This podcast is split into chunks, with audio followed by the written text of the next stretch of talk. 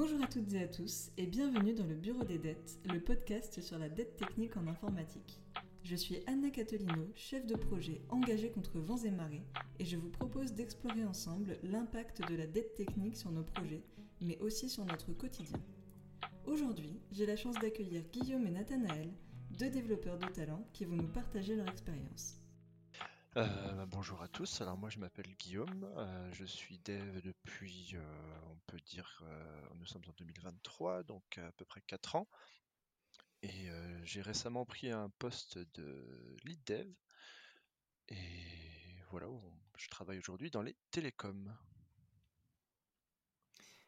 Voilà, donc moi c'est Nathanaël, j'ai 25 ans et je suis développeur depuis alors, on est en 2023 encore, euh, c'est-à-dire que je suis développeur depuis euh, 3 ans, voilà, euh, 3-4 ans. Euh, donc, je suis dev presque senior euh, dans une société.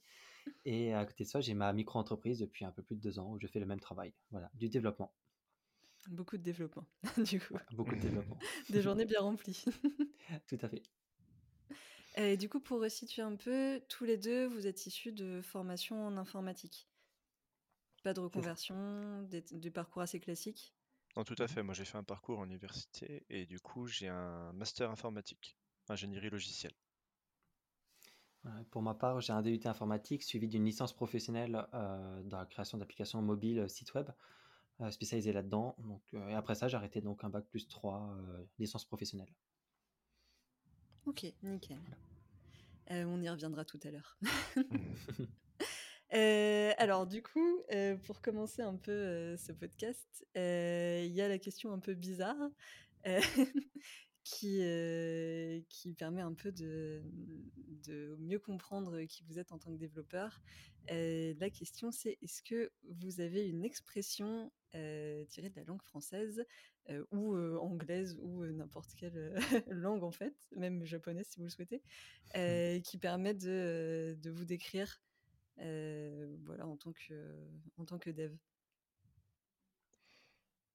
euh, alors pour le coup, c'est pas forcément une expression de une usuelle forcément, mais plus qu'une expression que j'aime bien répéter ou que j'aime bien dire de temps à autre, à savoir qu'on travaille pour le soi de demain, dans le sens où on sera probablement amené à revenir vers notre euh, propre code un jour ou l'autre, et il vaut mieux très franchement que ce soit le plus propre et le plus clair possible, histoire de galérer le moins possible par la suite.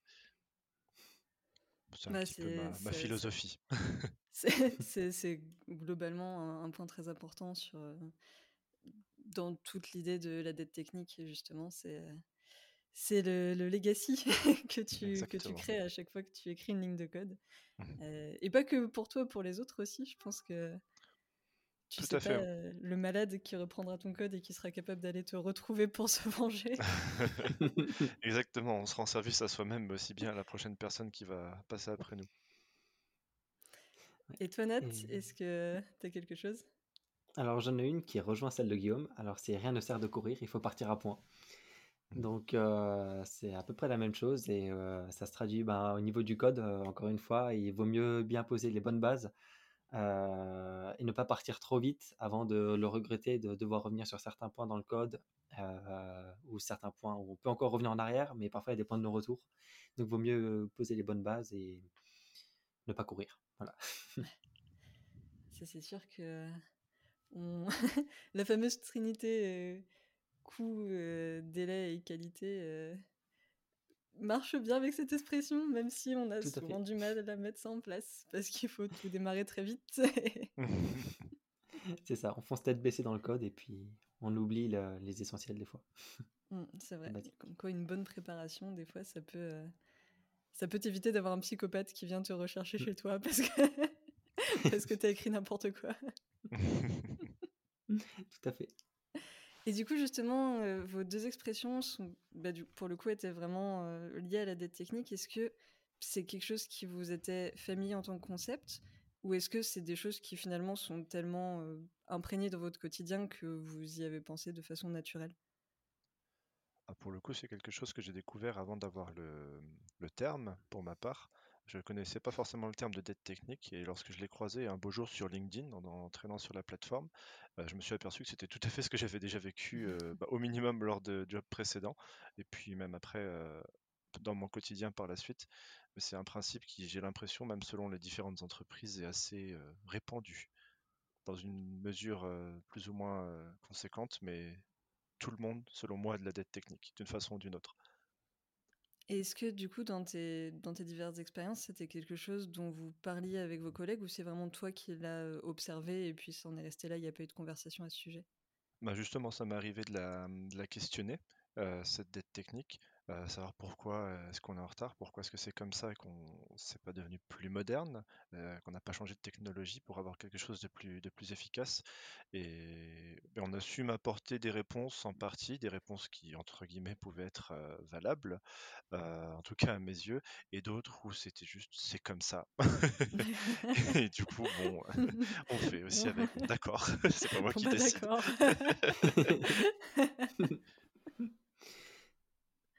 Ouais, pour ma part, la notion de dette technique, alors, je la connaissais pas avant le podcast, mais j'ai remarqué en qu'en fait, on l'a croisée presque tout le temps. cette notion, ben, pour ma part, ben, j'essaye, enfin, on essaye toujours en tant que développeur de faire le meilleur code possible. Donc, mais à un moment, il y a des moments où on n'y arrive pas, et quand on n'y arrive pas et qu'on revient sur un vieux code plus tard, on se dit: «Mince, j'aurais mieux fait de, bien, bien le faire parce que là, je suis un peu en galère pour le comprendre, etc. Et c'est là que la notion de dette technique euh, entre en jeu. donc en fait, on l'a croisé. Euh, je, pour ma part, je l'ai croisé, mais je connaissais pas vraiment cette, notion-là. Mm. Mais c'est déjà quelque chose auquel finalement, naturellement, tu faisais attention. Mm.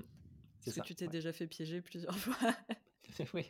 Parce... Surtout en tant que développeur junior, quand on commence le développement, forcément, on se fait piéger. Ouais, bah, c'est sûr.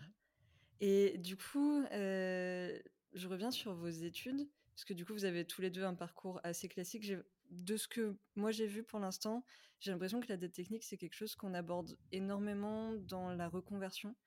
Euh, finalement, ou en tout cas dans certaines écoles qui sont spécialisées dans la reconversion, j'ai l'impression qu'on en parle beaucoup. Euh, est-ce que vous, dans des parcours plus classiques, on vous en a parlé? Est-ce que certains professeurs l'ont mentionné ou est-ce que ça n'a pas du tout été abordé? Pas du tout dans le sens où, en tout cas à la fac, euh, on a principalement, voire quasiment exclusivement affaire à des chercheurs. Euh, donc en l'occurrence, ils ont l'habitude d'être à la pointe de ce qu'ils font euh, en recherche, mais c'est souvent de la recherche sur, sur des concepts, sur des, oui, plutôt des choses conceptuelles où on utilisera des technologies qui ne sont pas forcément les, dernières, les, toutes dernières qui, sont, qui sont sorties avec les, forcément les meilleures pratiques. Et à ce moment-là, du coup, les, professeurs ne seront pas forcément très informés par rapport à, la dette technique et, on sera amené du coup à, développer sur des choses un petit peu plus euh, un petit peu plus anciennes et pas forcément avec les pratiques les plus les plus modernes ou les plus euh, mmh. efficaces. Donc ça, finalement, à terme, ça peut, pour les universités, se transformer en dette technique, parce que quand tu développes sur un truc que tu fais pas forcément les, les, pas forcément les meilleurs choix, mais que tu n'as pas forcément les meilleures pratiques, euh, à terme, si, si tu continues dans le temps et que tu changes rien, tu peux te retrouver avec un gros sac de nœuds que plus personne sait utiliser, je suppose. Est-ce mmh que, est que tu sais s'ils font attention à ça? Ça, en l'occurrence, euh, beaucoup plus, oui. On est, on est quand même beaucoup plus formé là-dessus. Euh, ça, c'est, c'est important. Et c'est là où je trouve qu'on a peut-être euh, une différence avec d'autres écoles un petit peu plus spécialisées. C'est qu'à la fac, on nous apprend pas forcément un langage en particulier. On nous apprend un concept qu'on va illustrer par la suite avec le langage. Notamment quand on a appris le Java, on n'a pas appris le Java, on a appris le langage objet mmh illustré par le Java. Et donc avec toute, toute une série de concepts qui vont avec, et bah, notamment, notamment effectivement quand même un petit peu de, bah, à ce moment-là de, dette technique. C'est vrai que mine on peut mettre beaucoup de choses dans le, terme dette technique. C'est vaste. c'est vaste et ça crée autant de problèmes que, que la taille du domaine. Tout à fait. Ok. Et toi, Nat, du coup, on t'en a un peu parlé ou pas du tout? Non, pas, pas du tout. La preuve, c'est que, par petite anecdote, j'avais un prof de Java. Moi aussi, c'était une base Java dans mon DUT. Mmh. j'ai un prof de Java qui était un ancien chercheur et puis un ancien développeur pour la SNCF en l'occurrence. Il a dit oui, moi j'ai développé les logiciels de la CNCF, etc. Et du coup, il avait appris une certaine version de Java. Et lui, il nous a transmis cette version de Java. Ah oui, Donc c'est une d'accord. version Java 7 et j'avais déjà Java 8 qui était sorti depuis plus d'un an. Mhm. Et en fait, euh, il nous apprenait le Java 7. Donc effectivement, ça rejoint l'idée de concept de Java. On apprenait euh, le- les, les- les- enfin, le, le concept de, de l'objet, pardon, traduit par le Java. Mais euh, moi, j'avais vu qu'on avait un an de retard, entre guillemets, sur la version Java. Je me suis dit, c'est cool d'apprendre la version 7, mais c'est bien d'apprendre la dernière version, quitte à l'apprendre. Et ben Ouais. en fait, euh, là, euh, nous sommes des techniques à entrer aussi euh, en compte. Donc ce retard, je l'ai rattrapé plus tard moi-même. Euh, mais ça, c'était vraiment en DUT où il y a plus des concepts. Mais après, quand j'étais en licence pro, par contre, les, les- les professeurs nous apprenaient des langages vraiment euh, au top, les, les derniers langages les plus à jour et les plus utilisés euh, sur- du moment. Par exemple, en DUT, j'ai appris le React un an, alors qu'il était sorti depuis à peine un an ou deux, ce langage. Ok. C'était- Et donc ça qui était très intéressant, le prof qui nous apprenait ça, il était toujours tout le temps à jour, etc. Donc ça, c'était très positif, ouais. Après, tu peux, tu peux créer de la dette technique sur un langage qui est, qui est tout frais, tout neuf et qui vient de sortir. euh, si tu fais de la mauvaise conception et euh, si tu n'utilises pas les bonnes pratiques. Est-ce que ça, toi, c'est quelque chose auquel, ils, en parallèle, du coup, ils t'ont sensibilisé ou vraiment ils te montraient juste les dernières nouveautés et ils considéraient que du coup, tu allais bien le faire? Non, il nous sensibilise quand même sur les bonnes pratiques, euh, que ce soit au niveau du langage ou même dans le choix du langage, entre guillemets. Et on ne va pas utiliser euh, un serveur Java, par exemple, si on a une toute petite charge euh, à supporter, par Mhm. exemple. Euh, on va nous dire euh, utiliser un serveur Node, par exemple, qui sera beaucoup plus adapté pour les, les petites charges, par exemple. On nous sensibilise là-dessus. Après, là tout de suite, il n'y a rien qui me vient à l'esprit, mais voilà, Ouais, dans ce sens-là, pas mal on dans la conception et de, Ouais, de ce que j'ai l'impression, enfin alors après c'est vraiment euh, en fonction de mes, de mes observations, c'est que Mhm. dans la reconversion on fait vachement plus attention au code en lui-même et du coup on va orienter la question de la dette technique vraiment sur un code propre et maintenable euh, et pas forcément du coup parler de conception. Et j'ai l'impression que du coup en, en parcours un peu plus classique universitaire, on vous met beaucoup plus l'accent sur la conception parce que finalement le, le langage c'est qu'un outil et que du coup on Mhm. va plus vous parler de d'aide technique en termes de conception et justement par exemple pas euh, utiliser le Java quand c'est pas utile ou, euh, ou ce genre de choses. C'est ça, C'est ça. Mhm. Ben, je fait. pense que Guillaume, tu as entendu parler des diagrammes UML, euh, diagrammes UML, etc.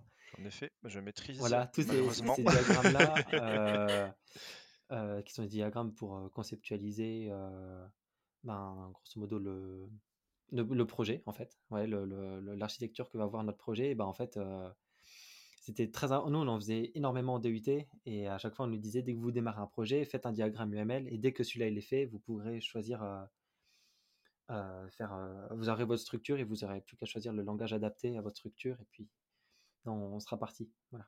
du coup est-ce que tu fais un diagramme UML à chaque fois que tu commences un projet? Alors, il se trouve qu'en entreprise, on n'a pas le temps de faire ce genre de, de choses.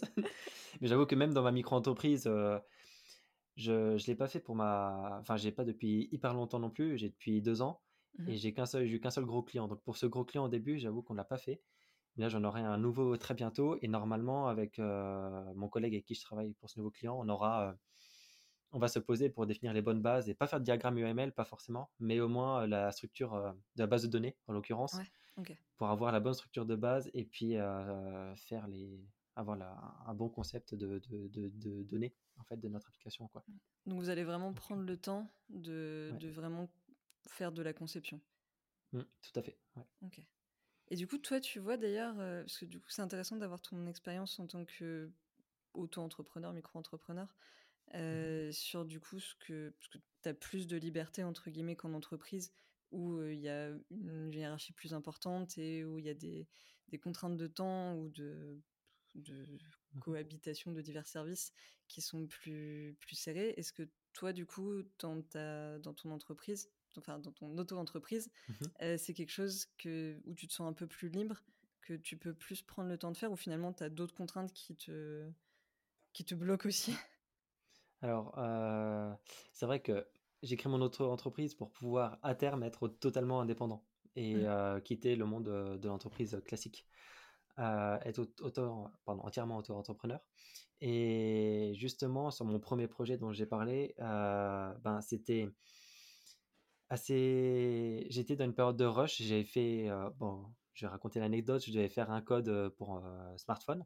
Mmh Et j'avais utilisé un seul langage de programmation pour les deux plateformes, Android et iOS. Mmh Et en l'occurrence, j'avais beaucoup de problèmes sur Android. Et j'avais utilisé le langage, en l'occurrence React Native, pour le projet Android et iOS. Et en fait, comme il y avait beaucoup trop de problèmes sur Android avec ce React Native, j'ai décidé de prendre le langage natif, donc le Java, et de refaire entièrement mon projet. Et là, j'ai fait tellement le projet dans le rush, j'avais que trois mois pour refaire le projet, qui était fini de base sur, qui était fini en fait normalement. donc je vais le refaire en trois mois entièrement. Et là, je me suis pas pris le temps de refaire, de prendre les bonnes bases et d'utiliser les bonnes pratiques pour refaire ce projet.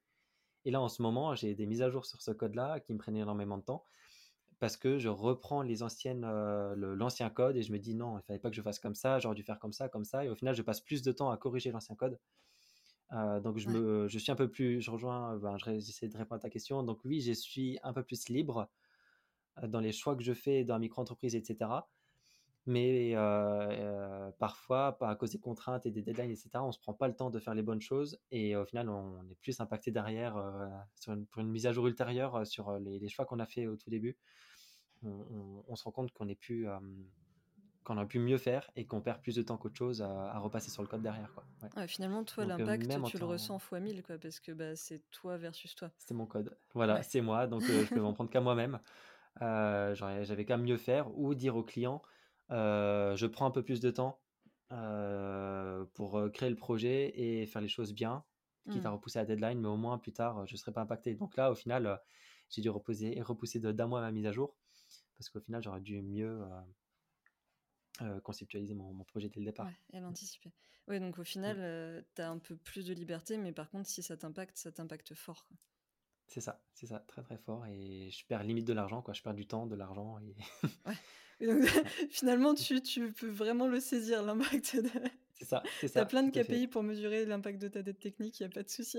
ouais, ouais, ouais, ouais, C'est du coup des soirées entières à refaire un code qui aurait pu être mieux fait la première fois. Quoi.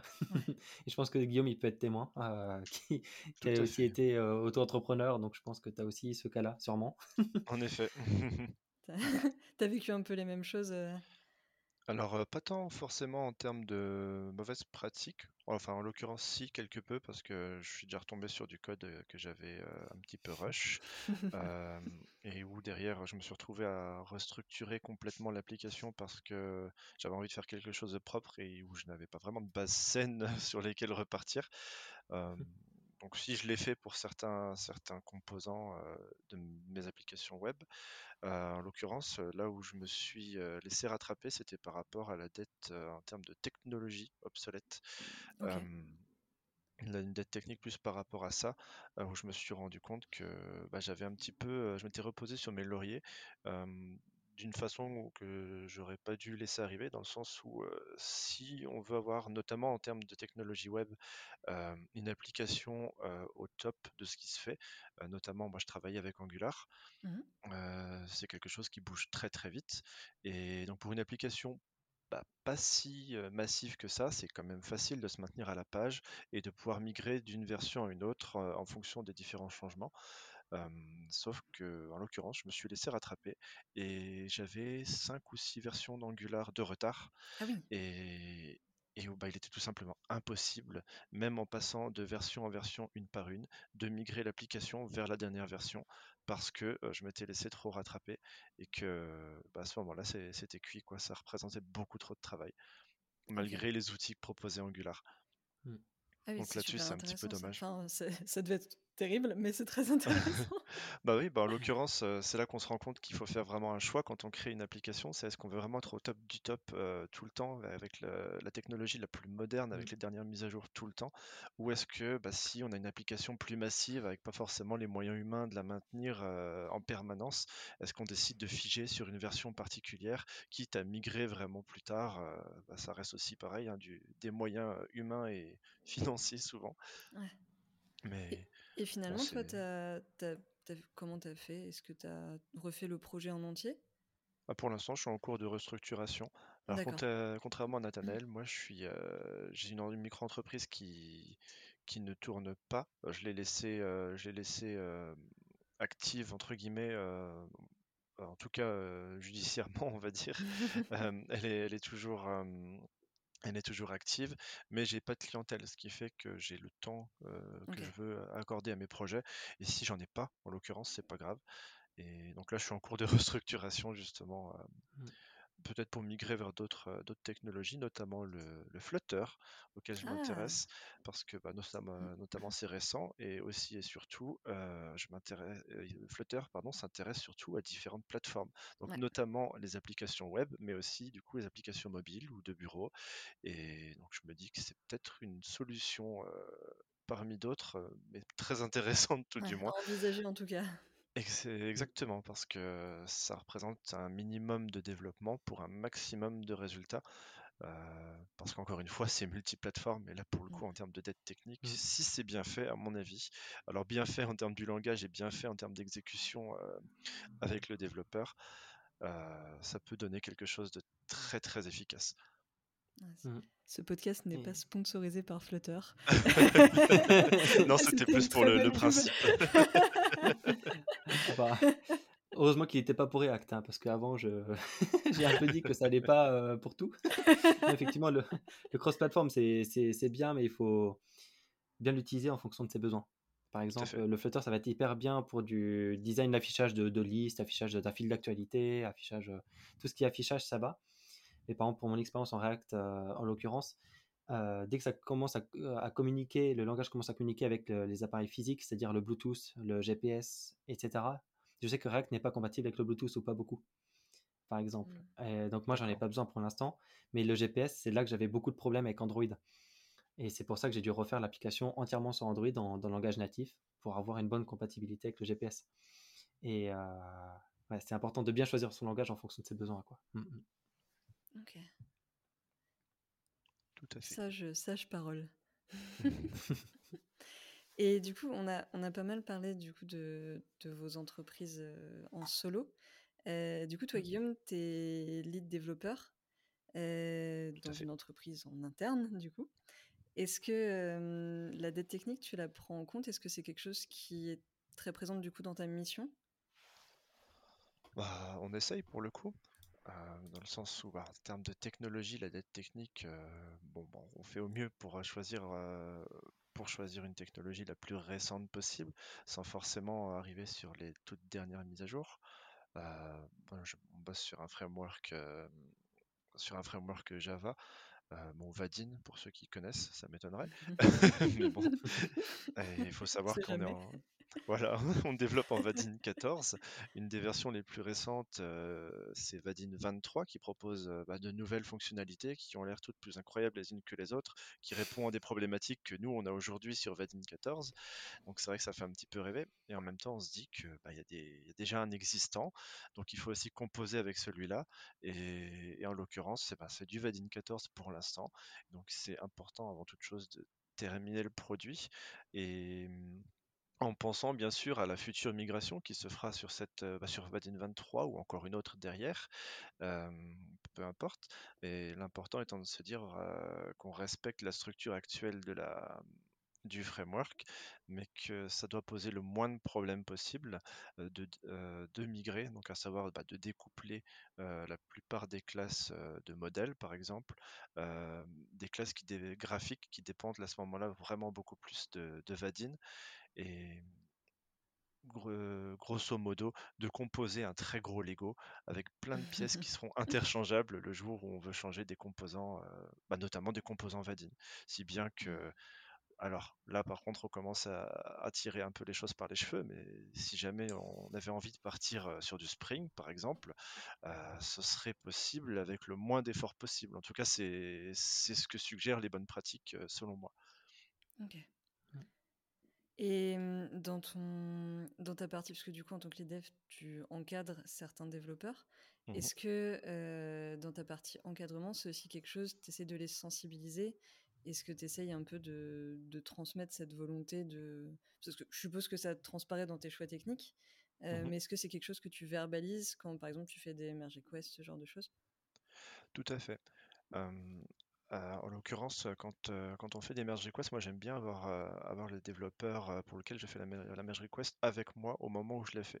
C'est-à-dire que le, but du jeu, c'est pas seulement d'évaluer le code de ma part. Alors pour le coup, j'ai une petite équipe, donc je peux me le permettre, mais c'est pas seulement d'évaluer le code dans mon coin et à la fin de dire bon, je préfère que ce soit comme ça ou comme ça. je trouve que c'est intéressant d'avoir un, un, dialogue entre bon, moi j'aurais pas fait comme ça, toi tu as fait autrement, ça me paraît valable tout de même, mais je te le dis, moi je travaille pas comme ça. Et on peut laisser le code tel quel en l'occurrence si c'est si ok. Mais par contre, si de temps en temps le code est trop spécifique, il aurait pu mériter une abstraction supplémentaire. je trouve c'est pas mal d'avoir à ce moment-là l'input du développeur pour, bah, pour déterminer tout simplement son, son, son, mode de pensée, comment est-ce qu'il est arrivé là, et pourquoi est-ce que je trouve que ce serait mieux de faire différemment. Et, à ce moment-là, je trouve que ça, c'est là le plus facile, en tout cas, de changer les habitudes de chacun euh, pour, euh, bah, pour évoluer tout simplement vers de la bonne pratique. Okay. Je sais pas si je fais tout à fait sens. si, si, tout à fait. Très bien. Moi, je retiens que tu gardes les développeurs juste à côté de toi quand tu fais une merge request et, et j'espère qu'il n'y a aucune violence. Qui je passe sur Discord, donc dans tous les cas, tout va bien. Nickel. Même si des fois, on aimerait bien un petit peu euh, les prendre par le cou. Alors, pour décrire aux auditeurs, il y a eu un, un mouvement de main. Et du coup, toi, Nathaniel, alors, t'es pas lead dev, mais euh, tu es quand même développeur globalement confirmé. Voilà. Mmh est-ce que dans ton code, c'est quelque chose que, même en entreprise, tu essayes de, de travailler? Est-ce qu'on te laisse la possibilité de le faire? Et est-ce que, par rapport du coup à ton lead développeur ou à des gens de la hiérarchie, tu te sens un peu, un peu moins libre de faire ces choses-là ou pas du tout? Est-ce que tu es libre comme l'air? De par mon expérience maintenant, comme je suis, ben, je pense, presque, ou je pense, oui, développeur confirmé. euh, Est-ce que le point de vue change? C'est-à-dire que maintenant, je suis capable de faire des bouts de code et d'expliquer mes choix, justement, euh, à, mon lead dev, lui dire pourquoi j'ai fait ça. Et, et, je. Alors que contrairement, si, si j'étais vraiment junior, euh, j'écouterais tout le temps mon, mon lead dev, en fait. Voilà, okay. s'il me dit non, faut pas faire comme ça, je lui dis ok, je fais pas comme ça. Mais euh, au final, on réfléchit un peu plus comme un lead dev avec l'expérience, forcément. euh, et au final, on fait de plus en plus les, les, mêmes pratiques que ce que notre lead dev va, va, nous, va nous, demander. Donc au final, euh, je me prends du coup certaines libertés, oui, quand même dans le code, tant que j'arrive à expliquer à mon lead dev pourquoi j'ai réussi à, enfin pourquoi j'ai fait, je suis allé, je suis allé dans ce sens-là. Et euh, comme il l'a dit Guillaume, le plus important dans le code, c'est de faire euh, des, le plus de, de, de, modules, le plus de blocs possible, que le code soit le plus modulaire possible, modulable, modulaire, modulable, modulable possible, euh, et, et qu'on puisse importer un brique, récupérer toutes ces briques qu'on a faites à prise à droite, à gauche, pour pouvoir, si besoin, re, les réutiliser dans un autre endroit du code, etc. Donc, euh, le plus important, c'est de faire, voilà, comme il a dit Guillaume, faire ces, ces, différentes briques, ces différentes abstractions pour que le code soit le plus clean possible. Et automatiquement, si on arrive à faire cette structure-là, utiliser ces mécanismes-là, il n'y a aucune raison que le code euh, soit mal conceptualisé ou mal réalisé. Mmh. Voilà, tant qu'on arrive à respecter cette, cette logique-là. Donc, moi, j'essaye de m'imposer ça à moi-même dans ma micro-entreprise. Mmh. La preuve encore par rapport à l'application que j'ai refaite, enfin que je suis en train de refaire, c'est que l'année dernière, quand je l'ai faite de zéro, j'ai pas pris le temps de faire ces blocs-là et de faire ces modules-là. Et si quelqu'un m'avait relu, euh, il, il, aurait refusé tous mes merge requests. Il aurait tout refusé. ça serait jamais passé. Et là, quand je relis ça maintenant, je me dis, bah mince, j'aurais mieux fait d'utiliser les bonnes pratiques et de me mettre à jour aussi dans mon langage, parce qu'au final, en se mettant à jour dans le langage, les langages tentent de plus en plus aussi, euh, enfin demandent de plus en plus à ce que les développeurs fassent, euh, utilisent de bonnes pratiques. Par exemple, le langage Android, euh, quand j'ai refait l'application de Zero l'année dernière, je me suis basé sur mes acquis. Et Android, c'était un peu, j'ai envie de dire, le foutoir, entre guillemets, dans la conceptualisation. Et maintenant, il y a de plus en plus de, de, moyens et de, de, classes, en l'occurrence en Java, etc., qui sont mises en œuvre, euh, mises, en, enfin, mises à disposition pardon, par Google, qui nous permettent de faire un code beaucoup plus propre. Et là, quand je suis en train de re, comme je suis en train de refaire la mise à, le, le, le, le, code, je, me suis, je suis en train de me remettre à jour sur des codes qui existent déjà depuis deux ans chez Google, mais dont je n'étais pas au courant, je m'étais pas intéressé, etc. Et là, je suis en train de les découvrir. Je me dis, bah, c'est génial. Et j'aurais mieux fait de m'y intéresser l'année dernière, au final, pour avoir un, code le plus modulable possible et le plus clean. Le plus clean tu as, dit un truc super intéressant tout à l'heure. tu as dit que quand on était junior, on avait tendance à pas mal dire oui et finalement à faire ce qu'on nous, ce qu'on nous recommande. Est-ce que mmh. toi, du coup, le, ton, ton évolution en tant que confirmé, et du coup, ton, ton intérêt pour la dette technique, même si c'était pas forcément conceptualisé comme ça, est-ce que c'est quelque chose que tu as acquis parce que du coup, tu as eu un mentor ou un lead dev ou des collègues qui t'ont sensibilisé ou est-ce que c'est quelque chose que tu as appris parce que tu t'en es pris plein la tête à force de devoir retravailler ton code Oh, il y a un peu des deux, quoi. un peu des deux. un peu des deux, non, forcément un peu les deux. c'est obligatoire. Euh, d'une part, parce que oui, on euh, on m'a dit non, il faut quand tu es junior, tu sors d'école ou tu es en stage, euh, tu as ton premier stage, etc. On te dit, tu développes comme ça, on te dit non, il faut faire comme ça. Euh, et tu dis, ok, il n'y a pas de souci, je vais faire comme ça. Mais derrière, par exemple, en React Native, j'ai pris de, l'expérience et, hum, et, même au bout d'un an, il y a un de mes collègues qui m'a dit, ah, tu as fait comme ça, bon, c'est bien, mais tu pourrais faire encore mieux. Mmh il y a le langage qui a changé de version. la nouvelle version du langage, tu peux faire comme ça et ça sera 100 fois mieux. Au début, j'ai dit, oh, je sais pas, j'ai pas trop envie. Et c'est un peu chiant. Et il m'a dit, mais si, fais-le, tu verras, ça sera bien plus tard. Et au final, je regrette pas du tout. Donc, au final, c'est un, un, un, tout, c'est un ensemble. C'est d'une part les, les mentors qui, qui, nous disent, vaut mieux faire comme ça, faire comme ça. Et d'autre part, il faut s'intéresser aux nouvelles aux nouvelles euh, façons de coder, aux nouvelles euh, normes, entre guillemets, du langage, pour pouvoir faire des, codes, euh, bah, s'améliorer enlever cette dette technique qu'on a. Quoi. Mm. Voilà, je ne sais pas si ça fait sens à mon tour. Ça, fait, tout à fait, sens. Toi, Guillaume, c'est aussi quelque chose que tu as, que as vécu en entreprise ou même ailleurs bah, pour le coup, j'ai eu la chance dans une entreprise précédente d'avoir un, un, chef d'équipe qui était très bienveillant à ce niveau-là. Mmh donc c'était quelqu'un qui avait déjà 45, 50 ans, là où moi j'en avais 22, 23. et, un petit genou. Du coup, j'ai exactement un petit genou. et où j'ai véritablement senti mon, mon l'apport que je pouvais apporter à l'équipe. Et c'est bien lui qui me l'a fait sentir, en l'occurrence, parce que il avait là où moi j'avais des des facilités et bah, de toute façon certaines formations aussi sur les technologies les plus récentes et les pratiques les plus récentes. je pouvais aussi bénéficier de, de l'expérience du coup bah, de mon lead dev. Il n'en avait pas vraiment le titre, mais c'était de toute façon l'équivalent. Et, où du coup, bah, je me rendais compte que bah, notamment j'étais meilleur dans tout ce qui était de nouvelles technologies. en l'occurrence, j'étais dans un service veille technologique, donc ça avait clairement sa place. Et, en même temps, en termes de structure de projet, habitude de, code aussi, habitude de développement, là par contre, je voyais très, très bien que je pouvais profiter de son expérience à lui. Et bah, pour reprendre les mots de Nathanaël, c'est très bien ce que tu as fait. En l'occurrence, c'est une très bonne idée et on peut faire encore mieux. Et là, après, mmh. il pouvait m'expliquer bah, en quoi ce que j'avais fait était bien, en quoi ça pouvait être amélioré. Et, on le voyait tout de suite. Les résultats étaient, étaient évidents. Et, et c'était vraiment très enrichissant là où j'ai aussi pu croiser d'autres d'autres entreprises dans lesquelles on avait des habitudes de code, une standardisation du code, mais là par contre à l'extrême. Mmh. Et comme n'importe quelle pratique, la pousser à l'extrême, c'est rarement une bonne idée. là où par exemple en habitude de code, pour citer un exemple tout bête, on aime bien par exemple nommer un text field le nom de la variable pertinente, TF au bout, pour savoir que c'est un text field. En quelques secondes, on sait que euh, la variable qu'on a euh, sous le nez est un text field. Ça, par exemple, c'est une bonne idée.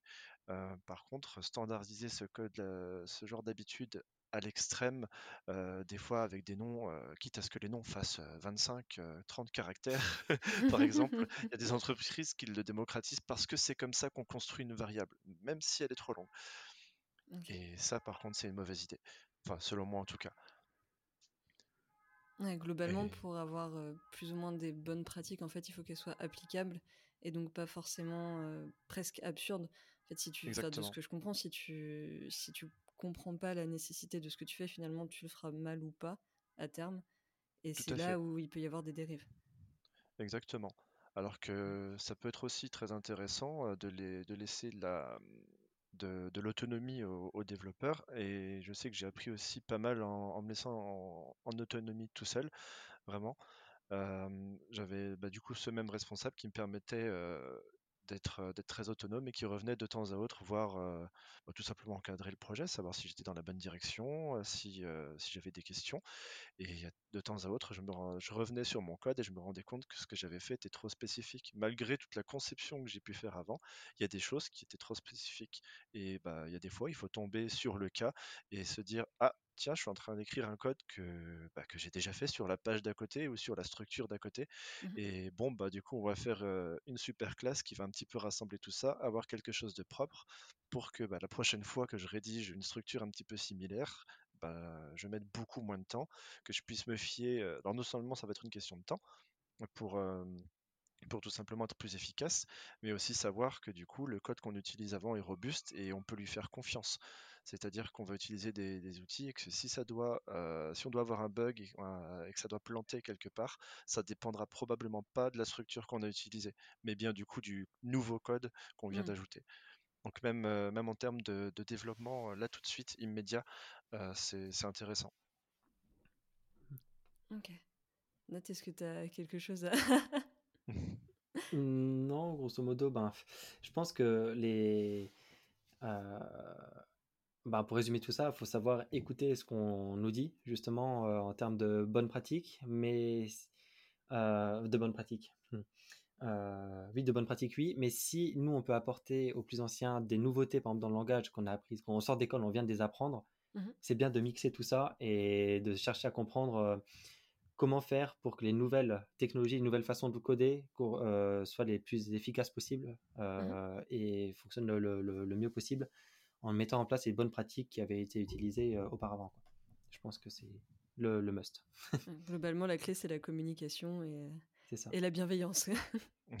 C'est ça. Et pas euh, avoir un, un, un lead dev qui est et qui dit non, non, on n'a pas besoin de, de, de, de, de se mettre à jour. Ça, ça fonctionne très bien et il y a pas, il y a, on n'a pas besoin de changer. Quoi. Voilà. Oui, il faut rester faut ouvert et, euh, Ouais. et, Non, mais c'est vrai que euh, finalement, on se dit que si on est super rigide, ben, on va être euh, irréprochable, irréprochable, on va être infaillible, on aura un code robuste et tout ira bien. Mais en fait, euh, bah, déjà, personne n'a la rigidité d'un robot. Enfin, on est tous humains, donc on fait tous Mm. des erreurs. Et finalement, peut-être que le mieux, enfin, de ce que j'entends de vos expériences, c'est de faire les choses en bonne intelligence et, Mhm. et de, voilà, de réfléchir tous ensemble. Ce qui m'amène à une question terrible. Mais est-ce qu'à votre avis, du coup, avec tout ce qu'on s'est dit, la dette technique, c'est quelque chose que qu'on pourrait éviter? Ou est-ce que c'est quelque chose qui est un peu inhérent au, métier et avec laquelle il faut vivre? Et qu'est-ce qu'on peut faire, du coup, du coup pour ça? Hmm. Selon moi, tout dépend de l'aspect de la dette technique qu'on regarde.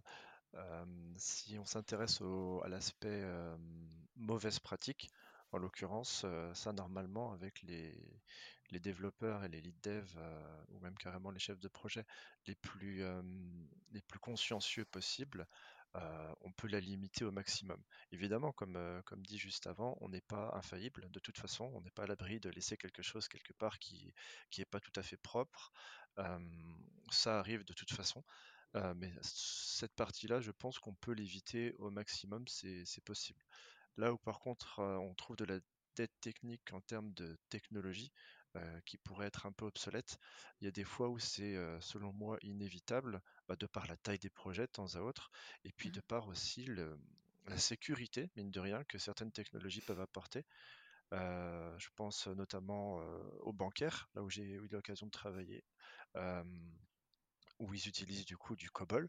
Alors qu'on s'entende bien, Mhm. hein, euh, il y a quelques développeurs qui font encore du COBOL, euh, quelques-uns quand même, euh, mais par contre, la plupart des, des- des développeurs sont par exemple en Java ou, ou dans d'autres technologies plus récentes, mais par contre, ce sont des, des, projets, des fonctions et autres qui appellent, euh, qui appellent encore aujourd'hui des fonctions COBOL pour la simple et bonne raison que c'est un langage qui est extrêmement robuste, euh, où il y a un maximum de sécurité qui a été implémenté et où ça, ce serait juste une catastrophe en termes de gestion de projet de développement pour porter ça dans n'importe quel autre langage parce que c'est c'est très très lourd et on n'aurait pas forcément le niveau de sécurité, un niveau de sécurité ne serait-ce qu'équivalent et pas forcément encore moins meilleur.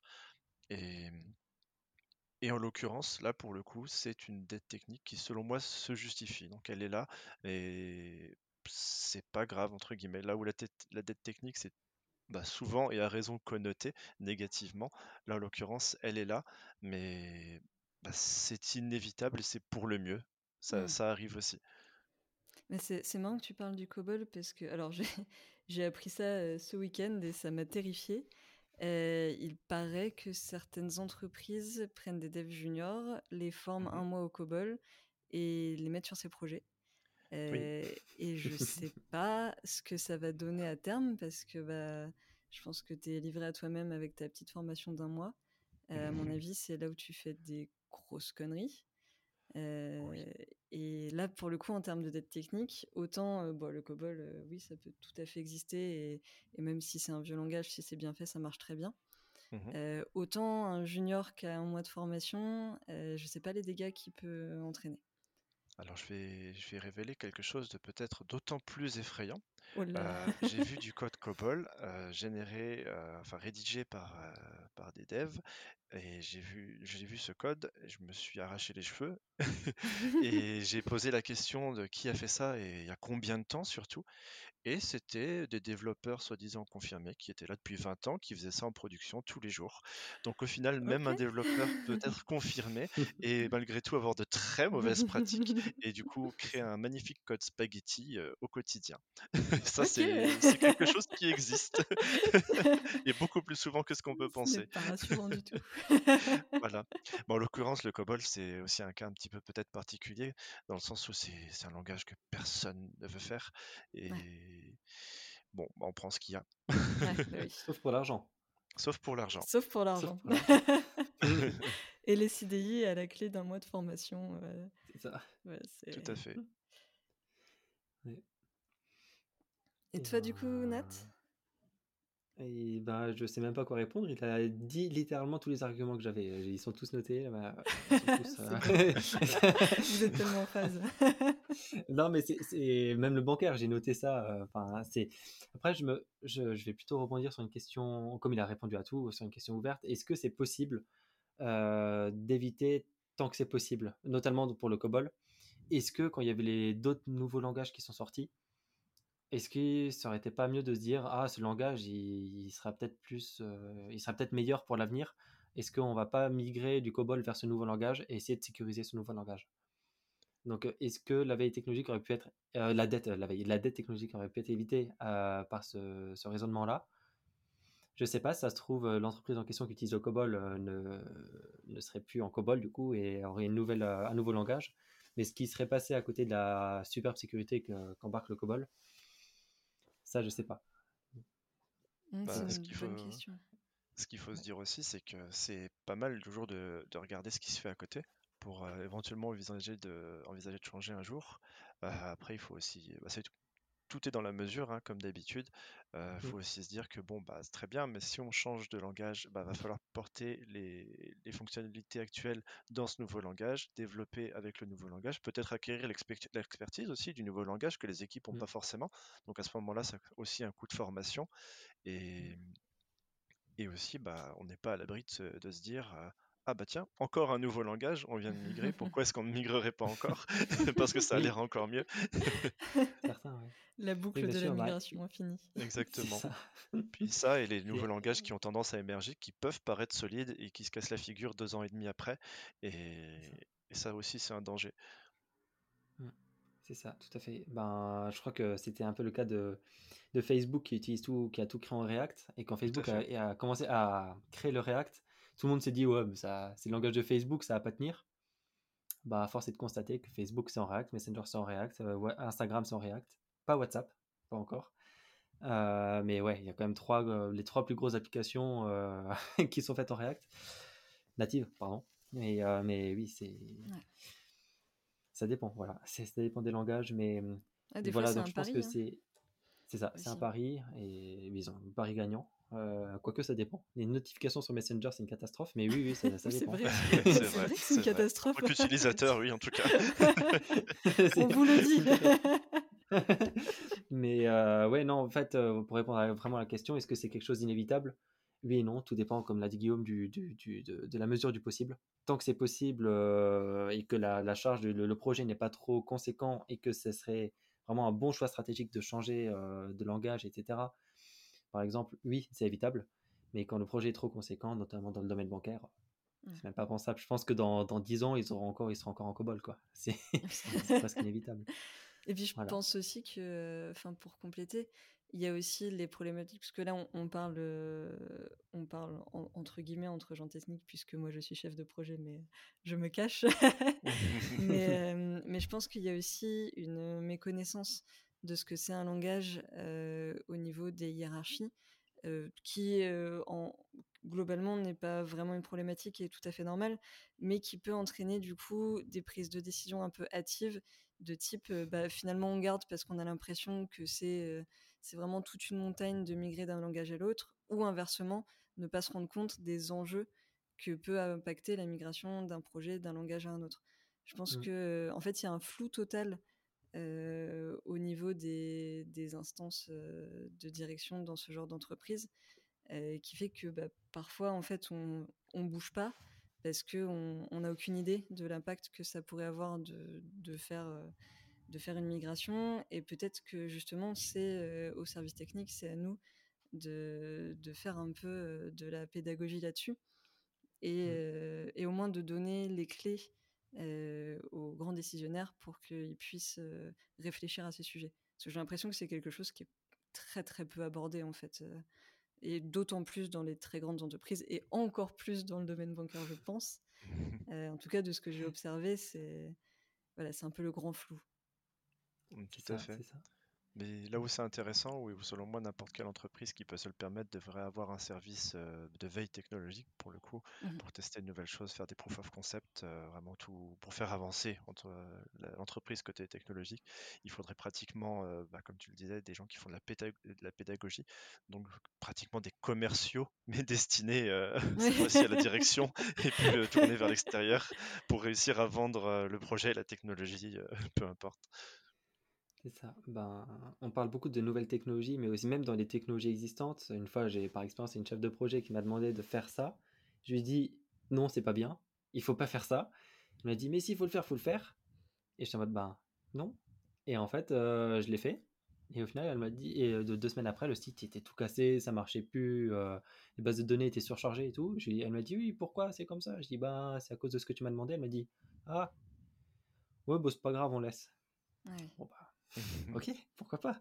Donc c'est pas, ça se porte pas forcément aux nouvelles euh, technologies, ça se porte même dans des projets en eux-mêmes. Euh, les, personnes ou les chefs ou qui sont pas techniques ne se rendent pas compte que des fois un changement, euh, mettre un bouton rose en bas à droite, ça peut avoir un impact sur sur tout, tout, un projet en fait. par exemple, c'est.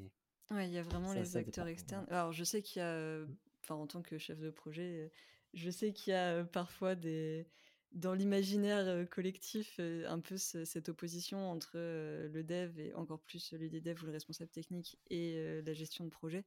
Et la gestion de projet est souvent vue comme l'entité qui apporte pas mal de problématiques techniques, on va dire.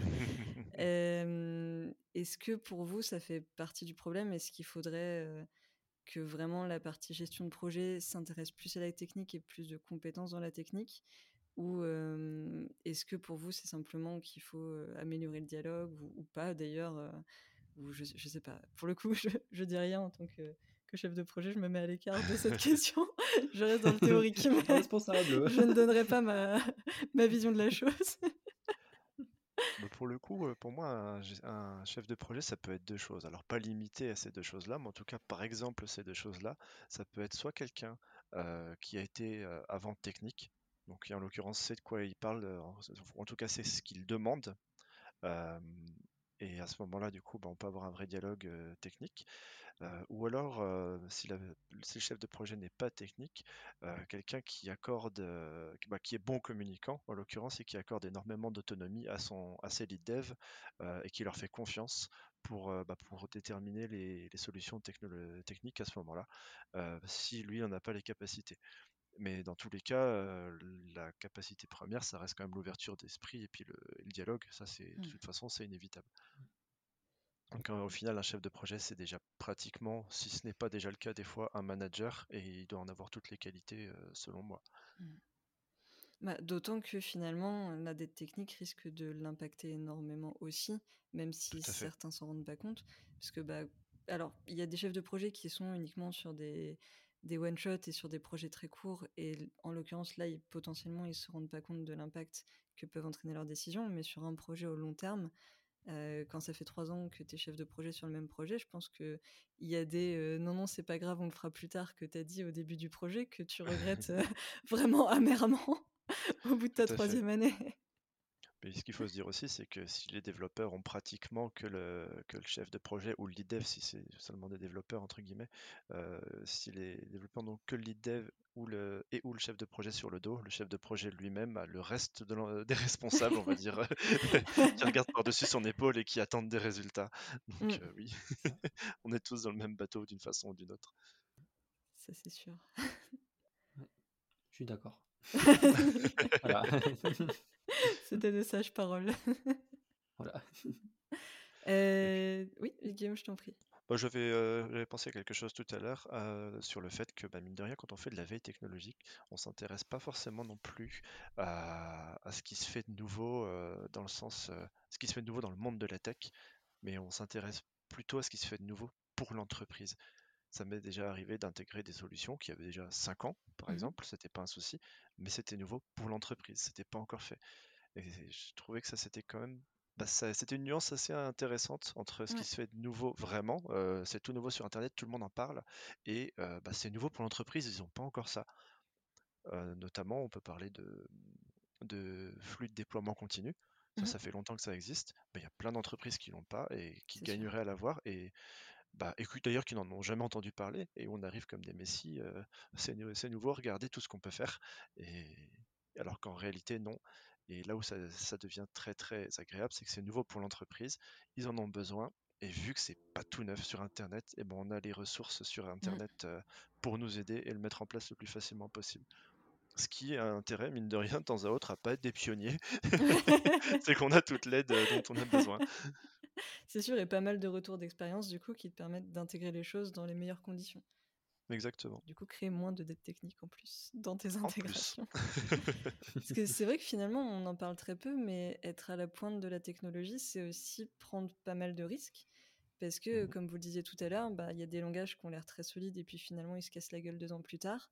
Euh, et là, on, bah, on peut se créer de la dette en fait euh, en, en prenant des choses qui finalement tiennent pas la route ou qu'on plein de failles qui n'ont pas encore été testées, et on a l'impression que finalement on est au top du top parce qu'on a le langage, la dernière version, le tout dernier, euh, je sais pas, n'importe quoi.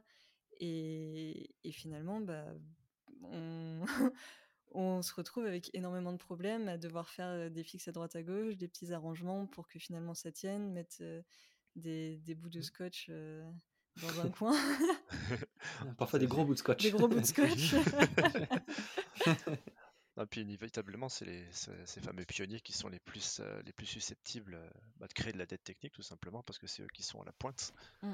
Donc c'est eux qui prennent les risques pour nous. Donc s'il y a une dette technique qui est, qui est inévitable, c'est bien celle-là, selon moi. Ouais, c'est celle du test, quoi, finalement. Euh. Exactement. il, se casse la figure que pour que nous, on n'ait pas à le faire. finalement, il y, a ce, y a ce tout derrière, mais il y a aussi ce tout devant. C'est ça, ils nous ont bien mmh. pavé la route, mais bon, ça, ça avait un prix. ouais, bah ouais. Ah, c'est sûr que c'est. Non, ça, ça, doit être intéressant d'être. je suppose qu'il y a des grandes entreprises qui ont des, des services RD extrêmement développés avec justement ce genre de, de réflexion. Et ce serait intéressant de voir comment eux, justement, gèrent cette problématique de dette technique. Parce que mmh je pense qu'il y a un moment, ils doivent quand même prendre des choix pour que, enfin, faire des choix, pardon, pour que les, les outils avancent. Et ils peuvent pas faire des tests en, enfin du test en continu. Mmh. Et, je serais assez curieuse de savoir du coup comment ils prennent leurs décisions et ce qu'ils décident de stabiliser ou de continuer à, à, chercher finalement. Tout à fait. C'est une question de moyens et de temps, de ressources, je pense. Voilà. Si on a un service, comme l'a dit Guillaume avant, un service de veille technologique dédié, voilà, il y a un service qui ferait que ça. Et là, ça serait bien. Ce seraient les, les fameux testeurs dont on parlait. Ah bah, c'est super intéressant. C'est la créa... Ça, pour le coup, c'est quelque chose que je fais plus aujourd'hui parce que bah, c'est plus, plus mon rôle, mais qui était vraiment très enrichissant. C'est que on touchait tout le temps à tout. C'était toujours un truc nouveau. comment ça marche, tu sais pas, bah vas-y, hop, euh, va, voir. Moi, je vois un truc qui marche et puis bah tu me dis quand tu as fini. Une, nouvelle mmh. techno, donc systématiquement du, proof of concept au final, hein, mmh c'est jamais du mmh. produit fini. Et, hop, une fois que ça, fonctionne, on nous demande d'élaborer un peu éventuellement. Et après, ça part, euh, ça part euh, dans les services de, production euh, à droite à gauche. Et c'est la base d'un autre projet si jamais ça a été choisi. Et on revient nous voir par la suite. Ah, je comprends pas, ça marche pas. Alors oui, j'ai connu les prémices du projet. C'est moi qui l'ai fait, en effet. Par contre, voilà, j'en sais pas beaucoup plus. Mais mine de rien, un peu quand même, parce que bah, on aura galéré, on aura cherché, on aura fait les erreurs les plus mmh. courantes. Et, bah, mine de rien, c'est là que c'est intéressant de rédiger de la doc aussi. Oui, c'est vrai. Et mine de rien, presque un petit carnet, pas forcément une doc, une doc technique du genre bah, telle fonction, ça se fait comme ça, comme ça, parce que ça, Internet l'a déjà. Mais par contre, un petit carnet des bonnes pratiques, des, des erreurs qu'on a rencontrées les plus courantes et comment on les a réglé. Mmh. Et ben mine de rien, ça aide beaucoup, beaucoup les développeurs derrière qui, qui, bah, qui développent, qui passent après mmh. nous. C'est vrai qu'on n'en a pas du tout parlé, mais la doc, en fait, c'est aussi quelque chose de très important et un code extrêmement mmh. Mais qui n'est pas forcément explicite et qui en plus n'a pas de doc. Euh, bah, t'es sûr qu'au bout d'un moment, tu te prends les pieds dans le tapis, quoi. Ah, puis pour le coup, ça m'est déjà arrivé de revenir sur du code à moi qui avait 2, 3, 6 mois, peu importe, et qui avait beau être bien écrit, euh, ben je lisais la doc. Et heureusement qu'elle était là parce que j'ai beau avoir écrit le code moi-même et c'est bien fait, en tout cas selon mes standards. et ben je lis la doc et heureusement qu'elle est là parce que sinon euh, bah, on passe plus de temps à relire la fonction, qu'est-ce qu'elle faisait, comment elle le faisait surtout parce que si on sait pas ce que fait la fonction, là c'est qu'on a vraiment fait des grosses grosses erreurs. Mais mais non, en l'occurrence, la doc est super importante, encore une fois, même pour soi-même, et, je trouve qu'on devrait bosser pour les autres comme on bosserait pour soi-même. Mmh. Ça, c'est super important. Toi, Nat, du coup, dans, ta, dans ton auto-entreprise, est-ce que la documentation, c'est quelque chose qui a été pris en compte par toi ou par tes clients, d'ailleurs, qui potentiellement t'ont demandé des, des mod mmh, Mes clients sont pas du tout euh, tech, voilà. Donc ils peuvent, ils ont accès au code mmh source, oui, euh, mais bon, ils vont jamais le, le lire. Enfin bon, j'espère pas pour eux, ils vont avoir une sacrée migraine. Mais non, justement, ça, ça dépend. Dans, je reprends encore cet exemple de l'application que j'ai faite l'année dernière. Euh, quand j'ai fait dans le rush, bah j'ai pas pris le temps de, de mettre des commentaires, etc. Mmh Et quand je suis repassé dessus là cette année, j'avais mal à la tête. Je me suis dit comment, comment, pourquoi j'ai fait ça, comment j'ai fait ça? Et ouais, donc c'est là que même moi maintenant, dans la nouvelle version que je fais, je, mets du code par, des commentaires partout parce que c'est hyper important. Voilà, je, je, je saurais exactement cette classe elle sert à ça, cette fonction elle sert à ça, etc. etc. Donc là, j'arrive à m'y retrouver maintenant, à retrouver mes petits, mais même sur un code qui a une semaine des fois, et si on met pas de commentaires, on se dit euh, alors qu'est-ce que j'ai voulu faire il y a une semaine? Qu'est-ce que ça voulait dire? Le reboot du week-end, des fois, il est un peu violent. Voilà, qu'est-ce que c'est de sorcellerie et, mais après, on, on s'y retrouve. Mais euh, ouais, j'essaie de m'imposer ça maintenant, ouais, de mettre des commentaires, etc. Mmh. Et, mmh, et souvent, bah, j'ai des, bah, des fois, le, les clients, euh, quand ils veulent tester la, solution aussi, euh, forcément, on lui écrit aussi des. Bon, ça, ça fait pas partie du code, mais bon, pour qu'il s'en sorte, on lui écrit des commentaires par mail ou par message. On lui dit, il faut faire comme ça, comme ça, comme ça. Et ça fonctionnera. Et puis, ça nous évite des surprises du type, oh, mais pourquoi cette fonctionnalité, elle marche pas comme ça? On a dit, bah, on t'a écrit que c'était, ça devait fonctionner comme ça. Et bon, après. Ouais, oui, même pour le.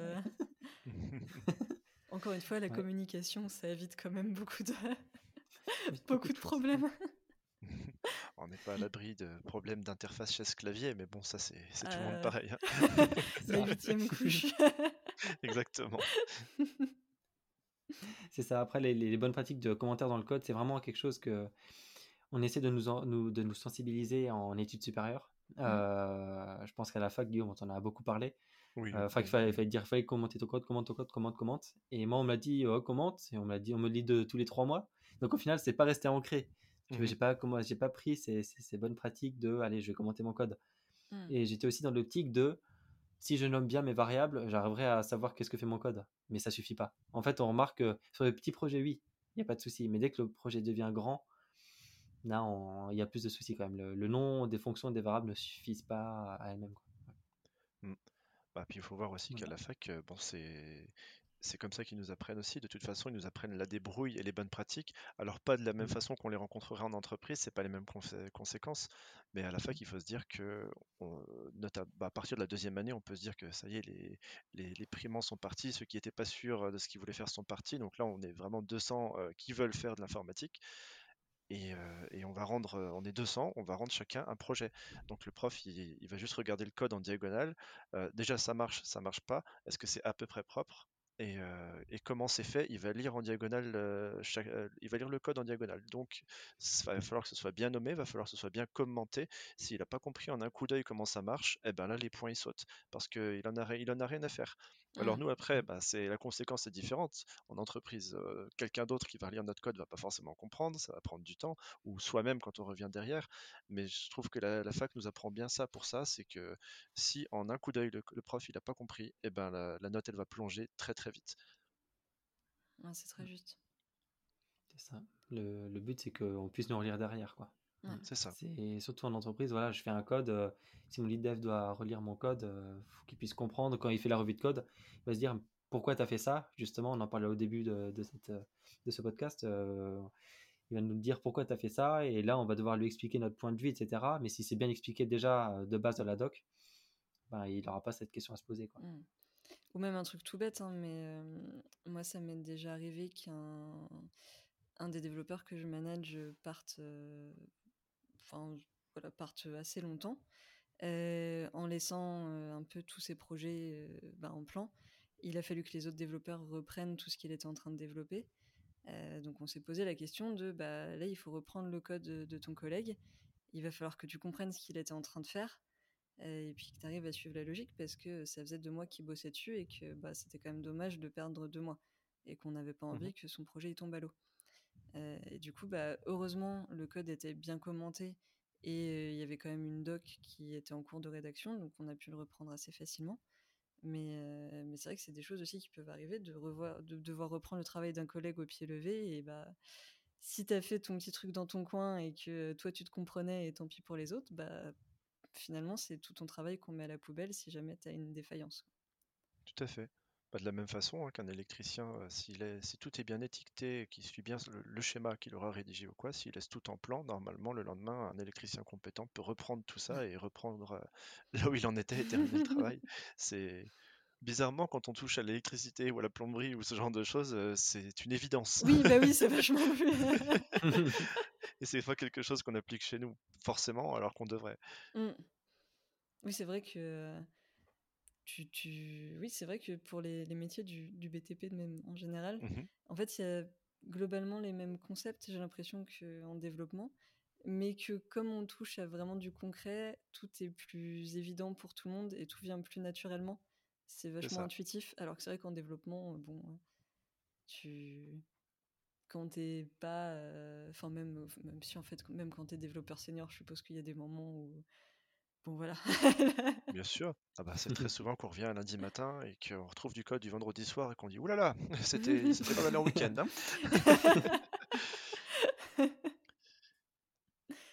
Eh bien, écoutez, on a déjà fait euh, plus d'une heure.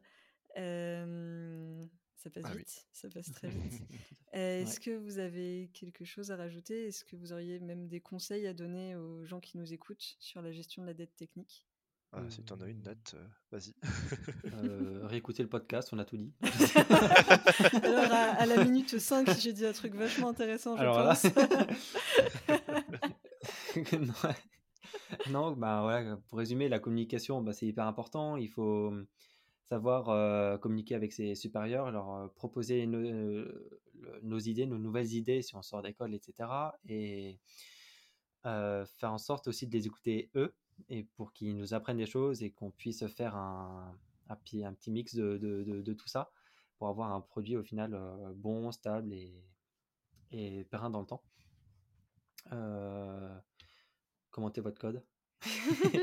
et puis, non, il faut s'intéresser. Voilà, faut même si on est dans le monde du développement, ça, on n'a pas spécialement dit, mais voilà, faut, enfin, faut quand même, je pense à mon je pense qu'il faut quand même se prendre le temps de s'intéresser aux nouvelles façons de faire, nouvelles, pratiques, nouveaux, nouvelles versions de certains langages, nouvelles façons de, coder, pour pouvoir éviter d'être trop en retard lors d'une migration du langage cinq ans après avoir mis en place un projet, etc. si possible, moi je pense, en tout cas, mettre à jour, si on utilise le langage Java, si, si on passe de Java 7, Java 8, 9, 10, 11, je pense qu'il faut passer, changer de mise à jour dès qu'on peut, si on a le temps et les moyens, de, les ressources pour le faire, je pense qu'il faut mieux se mettre à jour. Sinon, derrière, on, se on aura trop de, de difficultés à, faire un gros, un big, un big upgrade. Pardon. Voilà, mmh passer de, je sais pas si on passe de Java 6 ou 7 à Java 17, on va prendre une petite claque, quoi. Voilà, C'est sûr. Autant tout refaire, je pense. C'est vrai qu'on a beaucoup parlé du retard par rapport au projet, mais mine de rien, il faut aussi penser aux développeurs qui, eux, prennent du retard aussi sur leur propre formation s'ils évoluent jamais. Et, et oui, c'est une catastrophe sur leur valeur après, bah, ne serait-ce que sur le marché, hein, parce qu'on n'est pas non mmh. plus lié à une entreprise pour la vie. Donc c'est vrai que si on est en retard de 4 ou 5 versions de Java, par exemple, ça peut devenir un problème. C'est sûr. Voilà, pour en parler. Toi, Guillaume, un dernier conseil, quelque chose? Mot de la fin. Faites au mieux et surtout communiquez, par pitié. Tout le monde a quelque chose à apprendre pour euh, des autres, ça c'est systématique. Et bah, pour ceux qui en font pas encore, intéressez-vous à l'agile. On n'est pas obligé de respecter des principes très stricts, euh, parce que pour le coup, l'agile, bah, comme tout, euh, c'est si on en abuse, c'est une catastrophe et on passe sa vie en réunion. Mais l'agile enseigne quand même beaucoup de bonnes pratiques. Et L'agile. Allez voir, allez voir l'agile. Je valide. Je valide largement. C'est ça, parce que même si on pratique pas, si on n'utilise pas toutes les fonctionnalités entre guillemets que propose l'agile, euh, on va l'utiliser inconsciemment si on s'est un minimum intéressé et ça va, les projets vont que mieux se porter. Quoi. Mais rien, rien, que pour les valeurs humaines en fait qui, Bien sûr. qui sont contenus dans, dans, les différents principes agiles, euh, ça vaut le coup de regarder. En tout, cas, moi, je suis convaincue. Mais... On est bien d'accord. Peut-être que je le regretterai dans 10 ans en réécoutant. Je me dire, oh là là. On était jeunes et innocents. J'étais vraiment naïve. Mais écoutez, merci beaucoup. C'était très intéressant. Merci à toi. Merci à toi.